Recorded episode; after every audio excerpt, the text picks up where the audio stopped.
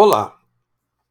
Neste final de semana, e especialmente nesta segunda-feira, em um encontro com jornalistas, o presidente Jair Bolsonaro e o ministro da Economia, Paulo Guedes, começaram a falar abertamente naquilo que pode ser considerado o maior tabu da vida brasileira: a privatização do mamute Petrobras.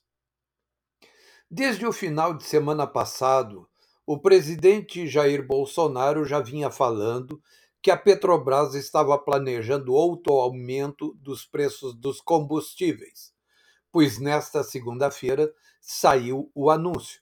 A Petrobras foi criada por Getúlio Vargas na esteira de uma intensa campanha nacionalista, popular, anti-imperialista, ou seja, contra os Estados Unidos, que reuniu a esquerda e os militares lá na década de 50. Getúlio Vargas já tinha tido essa experiência estatizante quando presidente do Rio Grande do Sul, com a criação do, do Banco do Estado do Rio Grande do Sul, em 1929, o Banrisul. A Petrobras atrasa a vida do Brasil e dos brasileiros por quase uma década e meia e serviu para a produção da maior rapinagem já registrada no mundo inteiro, comandada pela organização criminosa do PT. Essa ladruagem gigantesca foi desmontada pela Operação Lava Jato que desnudou o conúbio entre partidos políticos, estatais e empresas privadas. Esse conúbio também foi inventado no Brasil pelo trabalhismo de Getúlio Vargas. Tudo na esteira da bandida escola da CEPAL, Comissão Econômica para a América Latina e Caribe, dirigida pelo marxista argentino Raul Prebisch. Foi nessa escola que se formaram os pensadores econômicos esquerdistas com fundamentos marxistas como Celso Furtado, Fernando Henrique Cardoso, José Serra. E essa escola imperou no Brasil por cerca de 70 anos. O resultado final dessa orgia esquerdista foi a quase completa falência das contas públicas e terminou com a expulsão do poder da mulher sapiens petista Dilma Rousseff pela sequência de pedaladas e do descalabro fiscal do seu governo.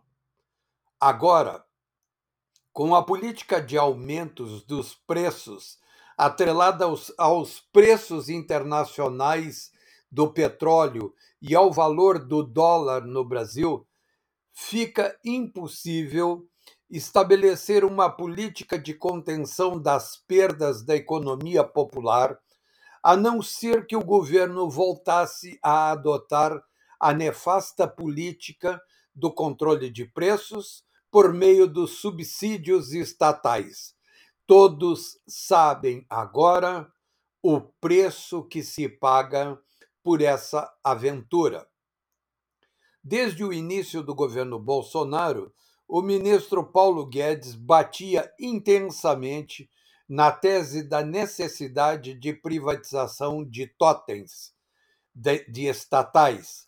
Mas o totem Petrobras era preservado, o tabu seguia firme não se podia falar nisso, pois o totem já caiu no chão. É possível, sim, derrubar o tabu e privatizar a Petrobras. E mais do que possível, é absolutamente necessário a partir de agora. Porque isso é inevitável. Ora, porque o mundo está passando por uma gigantesca reforma das fontes de energia, com o abandono das fontes de energias fósseis, como carvão, petróleo e gás. Em 10 anos, mais ou menos, praticamente não haverá veículo automotivo no mundo movido a motor de combustão alimentado por combustível de origem fóssil. A indústria petrolífera irá decair inevitavelmente e as empresas do setor virarão imensas latas velhas abandonadas sem qualquer valor, nem para sucata prestarão. Então, o melhor negócio que o Brasil e os brasileiros podem fazer é privatizar logo a Petrobras. Invento de Getúlio Vargas.